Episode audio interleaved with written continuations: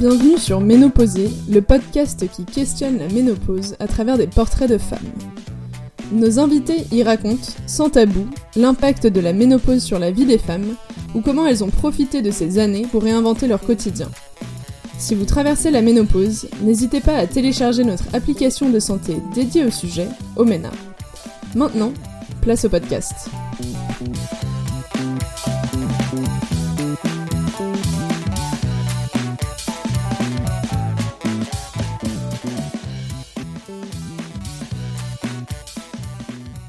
Aujourd'hui, nous accueillons Corinne. Corinne, est-ce que vous pouvez vous présenter? Euh, Bonjour Mathilde, voilà, je me présente. Donc Corinne Polier, j'ai 58 ans, je suis mariée, j'ai trois enfants, un petit-fils depuis quelques, quelques mois et j'ai toujours eu une vie très active, jonglant entre la vie d'une mère de famille et la vie d'une femme dirigeante. Merci pour cette présentation, Corinne. Euh, est-ce que du coup, vous êtes euh, ménopausée? Oui, je suis ménopausée, j'ai été ménopausée à l'âge de 55 ans. Et qu'est-ce que la ménopause a représenté euh, pour vous? La ménopause, c'était surtout ce que j'imaginais avant d'être ménopausée fameuse, le fameux passage de l'âge de, 50 ans. Euh, pour moi, la ménopause, c'était un grand mystère parce que ma mère étant décédée euh, assez jeune, j'avais pas eu le temps de discuter avec elle de l'âge auquel elle avait été ménopausée. Euh, et on sait que c'est quand même assez, assez héréditaire, l'âge de la ménopause pour une femme. Donc pour moi, c'était une grande inconnue. À partir de 50 ans, j'étais dans l'expectative, redoutant le pire. Et le pire s'est pas produit en fait. Et du coup, qu'est-ce qui s'est produit pour vous? Est-ce que vous nous- pouvez nous parler un peu de vos symptômes? Oui, bien sûr. Alors les symptômes, euh, ça a été essentiellement des bouffées de chaleur. Euh, bouffées de chaleur, sueur nocturne, énormément, qui durent encore d'ailleurs. Donc c'est, c'est une longue histoire. Les autres symptômes, je dois dire que j'ai été très, euh, en anticipation. Je, voyais autour de moi beaucoup de femmes qui redoutaient la prise de poids notamment et les sautes d'humeur. Je dois dire que, ayant travaillé dans la nutrition pendant, très très longtemps, j'étais très vigilante sur, euh, sur mon alimentation, donc j'ai pas eu vraiment de problème de poids, même si je sentais que euh, la gestion de mon poids était beaucoup plus délicate, que les écarts se, se mesuraient euh, plus rapidement. Mais euh, voilà, surtout les symptômes de bouffée de chaleur et de, euh, et de sueur nocturne. Saut d'humeur, euh, bon, sauf si on ne me l'a pas dit autour de moi, ce qui est possible, mais je ne pense pas. Mais je pense aussi que j'ai réglé ça en faisant plus de sport. Donc, vous estimez que vous avez été chan- chanceuse par rapport à- aux femmes autour de vous, par exemple, ou vos amis dans votre entourage, c'était à peu près pareil? Je pense que j'ai eu de la chance. Alors après, c'est toujours est-ce que c'est de la chance ou est-ce que c'est une façon d'aborder avec plus de philosophie? Je crois que j'ai accepté euh, le fait de- d'aborder la ménopause. Je l'ai pris comme un facteur qui faisait partie de moi et pas comme un facteur adverse parce que de toute façon c'est inéluctable. Donc je l'ai pris de façon extrêmement positive en me disant bah, de toute façon c'est la vie et euh, voyons le côté positif. Il y a plein d'autres côtés positifs. Je trouve que plus avoir ses règles c'est quand même une sacrée libération. Puis euh, ça va avec un âge où finalement les choses changent aussi dans la vie personnelle. Les enfants ne sont plus à la maison, donc euh, on a plus de liberté pour soi, moins de charge mentale aussi. Euh, Merci Corinne de nous avoir raconté tout ça. Est-ce que maintenant vous pouvez nous expliquer un peu du coup quelle influence la ménopause a eu sur vous et sur votre vie? Alors étonnamment, je me suis beaucoup plus mise au sport, c'est-à-dire j'étais une sportive, je dirais un peu dilettante, et la perspective de la ménopause m'a fait réaliser qu'il fallait vraiment être beaucoup plus, euh, beaucoup plus volontariste là-dessus. On m'avait donné le, le, vieil adage qui disait euh, jusqu'à 40 ans on a le corps dont on hérite et après 40 ans on a le corps qu'on mérite. Et, euh, et effectivement, passé 45 ans, on s'aperçoit que effectivement le corps se relâche, on est moins ferme, etc. Donc si on ne fait rien, eh bien, voilà, la courbe est ce qu'elle est. Donc je me suis mise à, à faire plus de sport et, euh, et je voulais me proposer un challenge en me disant finalement 50 ans, c'est juste un chiffre. Euh, déjà, comme j'ai dit, je ne savais pas du tout à quel âge je serais ménopausée, donc euh, c'était le grand mystère. Je me suis dit, qu'est-ce que je peux faire pour me prouver que ce n'est qu'un chiffre? Et il se trouve que mon mari, qui est, qui est un marathonien, avait fait peu de temps avant le marathon de Paris et était, euh, avait fini quasiment en sprint, alors que dix ans avant le même marathon, il avait fini exténué, et la différence était, euh, était la préparation. Donc je me suis dit, si la préparation euh, fait cette différence avec 10 ans de plus, 50 ans, pas de problème, je vais pouvoir faire un marathon. Donc en fait, j'en ai discuté avec mon mari et je lui ai dit, écoute, pour, mes cadeaux, pour mon cadeau de, mes 50 ans, est-ce que tu m'entraînerais pour, pour faire un marathon? Il m'a dit oui, bien sûr. Donc voilà, c'est comme ça que l'histoire a commencé et je me suis vraiment mise à la course à pied, qui encore une fois n'était pas j'étais pas vraiment une grande coureuse euh, auparavant. Donc on s'est entraîné parce qu'un marathon c'est beaucoup d'entraînement. Et puis comme j'étais pas du tout sûre que j'en ferais un autre, euh, j'ai dit allez on va faire un marathon emblématique, on va faire le marathon de New York. Voilà donc c'est comme ça qu'a commencé l'histoire. Euh, je m'y suis prise un an à l'avance parce qu'il faut, il faut booker le voyage chez un tour opérateur, etc. Et puis monter progressivement en charge d'entraînement. Et l'entraînement, euh, l'entraînement plus intensif, en fait, euh, s'est fait sur les trois derniers mois. Mais j'étais montée en puissance euh, en termes, de, en termes de course. Donc ça a changé beaucoup de choses, en fait. Ça a changé beaucoup de choses parce que, bon, déjà, le challenge remporté au la main, j'ai fini New York, j'étais contente, dans un temps tout à fait honorable pour, pour mon âge et pour une femme. Euh, et ça a changé à la fois mes sensations, euh, c'est-à-dire j'ai découvert des ressources dans mon corps que je ne connaissais pas. Donc c'est un peu le comble en fait de découvrir qu'on a plus de ressources alors qu'on a 50 ans que euh, quand on avait 35 ou 40 ans. Voilà, donc j'ai découvert des capacités de mon corps. Ça m'a procuré un bien-être mental extraordinaire, ne serait-ce déjà que se, réaliser, remporter son défi mais également ça donne un bienfait euh, émotionnel, puisque faire du sport, eh bien, ça vide la tête. Euh, ça régule le sommeil. Enfin voilà, donc c'est pour ça que tout un tas de, phénomènes, euh, je dirais, connexes à la ménopause dont j'entends parler, c'est-à-dire, comme je disais, les sauts d'humeur, voire les problèmes de sommeil, de prise de poids, moi je ne les ai pas connus parce que c'est le moment où je me suis mise à la course à pied en fait. Et est-ce que ça a été facile pour vous euh, de vous mettre à la course à pied ou est-ce qu'il y a eu des moments difficiles où vous aviez un peu plus de mal à vous motiver? Bah, S'entraîner, c'est dur. Hein. Euh, alors, sur la partie euh, montée en puissance, c'est-à-dire courir le samedi et le dimanche, c'est très sympa. Bon, certains jours, quand il fait froid, quand il pleut, il faut se dire quand même qu'il faut sortir, c'est moins drôle. Mais après, la partie entraînement active, les trois mois qui précèdent un marathon, c'est minimum quatre fois par semaine. Euh, tout en travaillant.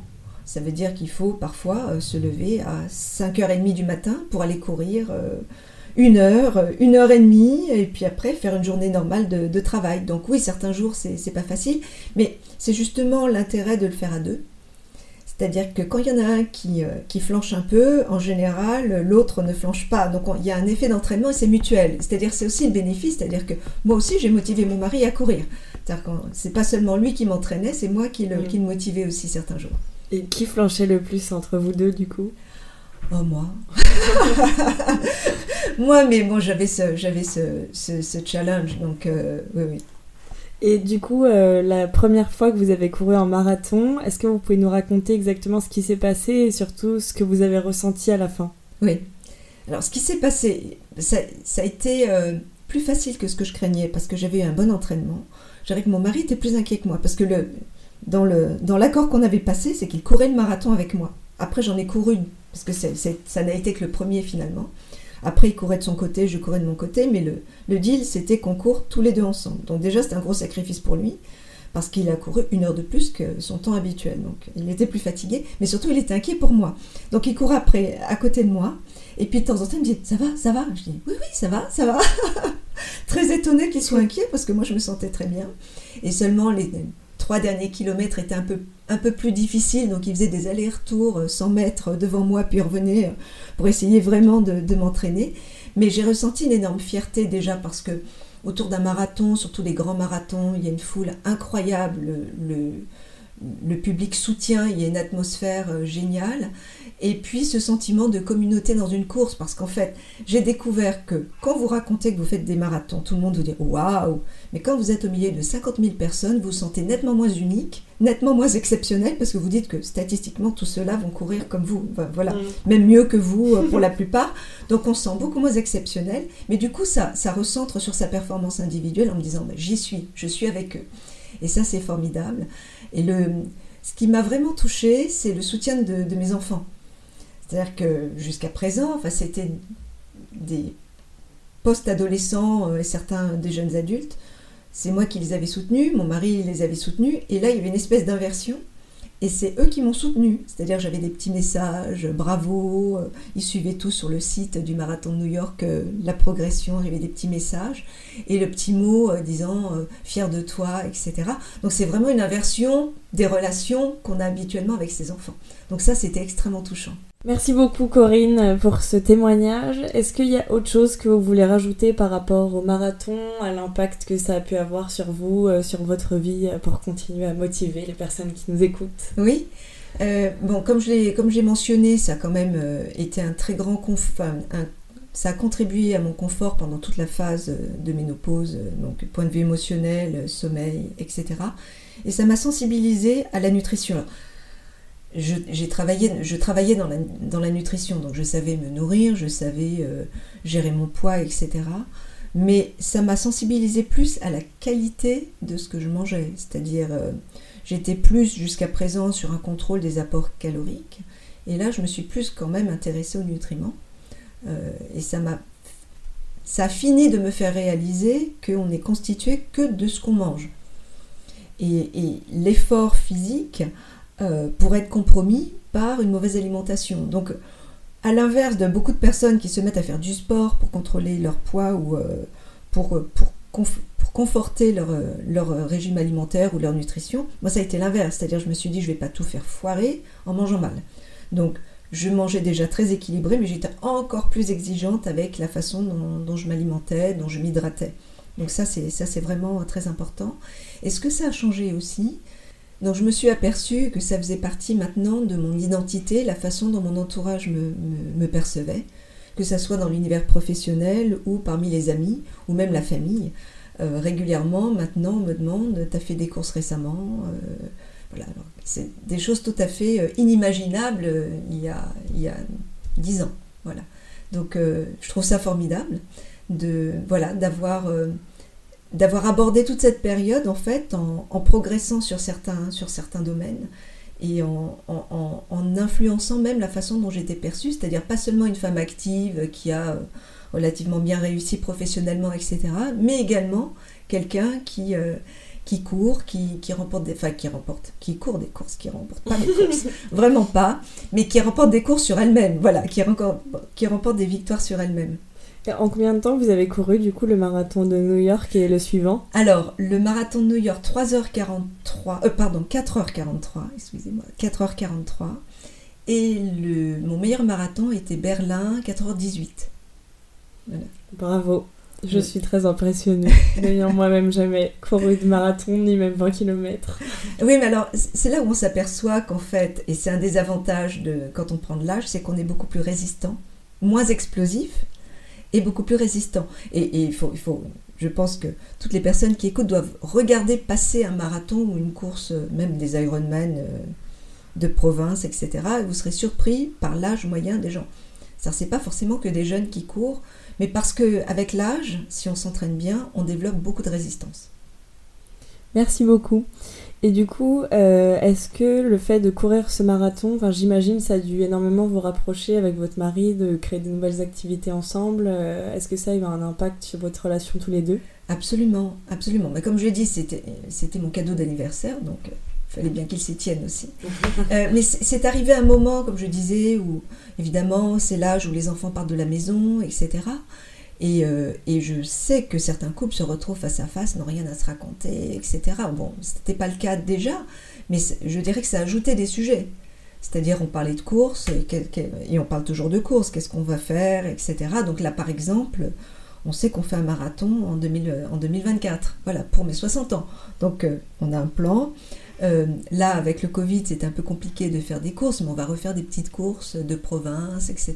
Donc ça, ça nous crée des, sujets de partage nouveaux, dans lesquels chacun vient avec son, son, niveau, mais où on peut partager les entraînements, etc. J'avais un petit peu ça aussi quand on s'était mis à faire du golf en famille. Parce que c'était un sport qu'on pouvait pratiquer tous ensemble, etc. Mais les enfants étaient petits. Donc là, j'ai retrouvé en fait une activité sportive euh, dans laquelle on peut, euh, on peut s'investir tous les deux. Donc oui, c'est, euh, ça m'a rapproché sur d'autres dimensions. Et est-ce qu'il est comme vous sur la nutrition euh, Oui, il fait très attention à ce qu'il mange, vous parlez aussi, vous faites à manger ensemble? Absolument. Je, dirais que parfois même il est plus exigeant que moi. Mais oui, oui, oui, oui. Mais bon, comme j'ai dit, j'ai travaillé dans la nutrition euh, la plupart de, ma carrière, donc j'ai eu cette exigence. Donc il était déjà sensibilisé, mais effectivement, euh, là pour le coup, il me consulte. Euh, il me consulte et notamment pendant les périodes de course, il me dit bon alors tu me dis ce qu'il faut que je mange à midi. Euh, voilà donc je suis la, chef en nutrition de, la famille. et euh, est-ce que vous avez une façon de gérer un peu les excès éventuels pendant les vacances? Est-ce que vous buvez un peu d'alcool parfois? Comment vous gérez ça? Parce que je sais que pour les personnes qui essayent de perdre du poids, il y a aussi cette difficulté de ne pas tomber dans un, dans un régime trop aride mhm. qui leur supprimerait les plaisirs de la vie, mais en même temps, ils ont du mal à se contrôler s'ils se, laissent, euh, se font plaisir de temps en temps. Oui, bien sûr. Alors là, c'est ma déformation professionnelle. Et euh, oui, il faut, il, faut se laisser des, des zones euh, de, de lâcher prise, parce que sinon, c'est invivable. Et d'ailleurs, on ne peut gérer son poids que si on se fait plaisir régulièrement avec un bon gâteau, euh, un bon verre de vin, etc. Sinon, on se punit soi-même. Donc ça ne marche que si on sait euh, voilà, se, faire plaisir, quitte à tout lâcher une journée. Une journée, c'est pas grave. Euh, même, je dirais qu'une journée par semaine, c'est pas très très grave si le reste de la semaine, on, est raisonnable. mais là aussi, c'est une approche, je dirais, beaucoup plus philosophe que quand on a 30 ans ou 40 ans, on a cette exigence de perfection en permanence, surtout les femmes françaises, où on veut être parfaite partout, donc parfaite en nutrition, etc. Et le risque, c'est de dire, ben voilà, j'ai tout foiré parce que j'ai pris trois verres de vin. Alors que trois verres de vin, ça n'est que trois verres de vin, c'est pas, pas gravissime du moment qu'on s'y remet après. Donc plutôt regarder le chemin parcouru quand on, quand on cherche à perdre du poids, là c'est vraiment ma casquette nutrition, euh, quand on cherche à, perdre du poids, regarder le chemin parcouru et pas regarder euh, le, le, petit écart qu'on a fait ou le gros écart et surtout pas tout remettre en cause pour un écart. Ça n'est qu'un écart. Euh, ben, merci pour ces bons conseils, Corinne. J'ai une autre petite question pour vous maintenant. Est-ce que vous diriez que vous vous sentez plus heureuse euh, maintenant et pour les 5 années à venir ou euh, est-ce que vous étiez plus heureuse quand vous aviez 30, 35, 40 ans? Et est-ce que vous pouvez nous dire pourquoi? Alors, je parlerai pas tant d'être heureuse qu'être bien dans ma peau parce que globalement, je pense que j'ai toujours été heureuse. Euh, mais je, voilà. mais je suis bien mieux dans ma peau aujourd'hui, dans 58 ans, que à 40 ans parce que déjà j'ai beaucoup moins de charge mentale. Euh, comme je dis, les enfants euh, sont des adultes maintenant, donc il y a plus cette, ce poids de responsabilité. Euh, professionnellement, je me mettais certainement plus la pression à 40 ans, parce que voilà, j'avais encore une carrière en devenir, donc il y avait beaucoup beaucoup de pression et je m'en mettais encore plus. Comme je mentionnais tout à l'heure, et c'est vrai surtout pour les femmes françaises, parce que j'ai eu une carrière où j'ai eu l'occasion de côtoyer des, des cultures euh, européennes, voire américaines. Et la française se met particulièrement la pression pour cette recherche de perfection. C'est-à-dire, il faut être la parfaite mère de famille, la parfaite épouse, la parfaite euh, cuisinière, la parfaite euh, performeuse au bureau. Et, je trouve que c'est une trop grosse pression. C'est-à-dire qu'il faut, faire des choix et, et accepter l'imperfection. Parce qu'en fait, on est les seuls à les voir, les imperfections. On s'aperçoit très très vite que, voilà, personne s'aperçoit des, petits, des petites failles. Euh, donc ça sert à rien. Donc j'ai arrêté de me mettre la pression. Euh, donc voilà, je suis bien mieux dans ma peau, déjà parce que, comme je dis, je, fais plus de sport. Euh, j'ai un sentiment de, réalisation parce que mes enfants sont des adultes fantastiques. Je suis très très fière de mes enfants. Donc c'est un peu le sentiment de mission accomplie de ce point de vue-là. C'est-à-dire, c'est des gens extraordinaires. Maintenant, j'ai un petit-fils. Ça va, voilà, la roue tourne avec euh, beaucoup de nouveaux événements euh, qui, qui, apportent des nouveaux bonheurs. Et surtout, euh, j'ai appris à prendre le temps d'apprécier les choses. C'est-à-dire de plus être dans la course en permanence. Enfin, c'est facile à dire quand on n'a plus d'enfants en bas âge. Mais je ne suis plus dans la course en permanence. J'accepte de prendre du temps, de perdre du temps euh, parce que je me suis aperçue que ça faisait pas une grande différence et pour, pour les autres, pour mon entourage, et par contre ça faisait une grande différence pour, euh, pour moi. Merci beaucoup. Et euh, comment vous vous voyez du coup dans 10 ans? Est-ce que vous avez des nouveaux objectifs, des nouvelles choses que vous avez envie de faire euh, par rapport à ça? Oui, alors pour les 10 prochaines années, euh, certainement voyager. parce que bah, avec une vie active, des enfants, on est parti en vacances un petit peu partout, mais pas sur le long cours. Donc là, dans la perspective de plus travailler avec mon mari, on va certainement faire des, grands voyages. C'est-à-dire, moi, j'aimerais découvrir l'Asie, l'Amérique du Sud, euh, et puis certainement faire des choses type trekking, tant que tant qu'on en est capable, faire des choses. Euh, voilà, un, de nos grands, fantasmes, c'est d'aller euh, sur le camp de base de l'Himalaya. Euh, de faire un trekking en pas monter parce que ça c'est voilà. trop dangereux. Trop dangereux et je voilà pour le coup j'aurais peur. Euh, voilà, j'aurais très peur, mais d'aller jusqu'au camp de base, c'est quelque chose qui, euh, qui commence à nous à nous tenter. Mais vous voyez, je parle de l'avenir en, disant nous parce que voilà, dans les dix ans, et c'est peut-être la meilleure réponse que, que je peux faire, c'est je me vois faire beaucoup de choses avec mon mari. Super, merci beaucoup. Très touchant. Mm. Et euh, est-ce que vous auriez du coup un, conseil pour euh, ben, les femmes qui nous écoutent et qui n'ont pas forcément euh, toujours eu cette même approche de la nutrition que vous, peut-être mm. étaient en moins bonne santé, qui ont plus de difficultés à traverser la ménopause Qu'est-ce que vous leur diriez si vous étiez avec elles? Oui. Je pense qu'il faut accepter la ménopause. De toute façon, la retourne, le... on ne peut pas revenir en arrière. Euh, donc il faut accepter ce qui nous arrive et j'ai l'impression, enfin c'est juste personnel, que quand on accepte, ça, ça réduit je dirais, les désagréments. Parce que ça faut accepter que ça fait partie de soi. C'est-à-dire, oui, les bouffées de chaleur, je ne sais pas combien de fois par, par jour, c'est pénible. Mais c'est comme ça, vous pouvez rien faire. Et je me suis aperçue que quand je me détendais, par exemple, quand j'avais des bouffées de chaleur, elles étaient beaucoup moins importantes que quand j'étais là, oh, c'est pas vrai, c'est pas vrai, c'est pas vrai, ça monte, ça monte, ça monte, ça sert à rien. Donc en fait, il faut accepter ce qui nous arrive euh, et, prendre du temps pour soi.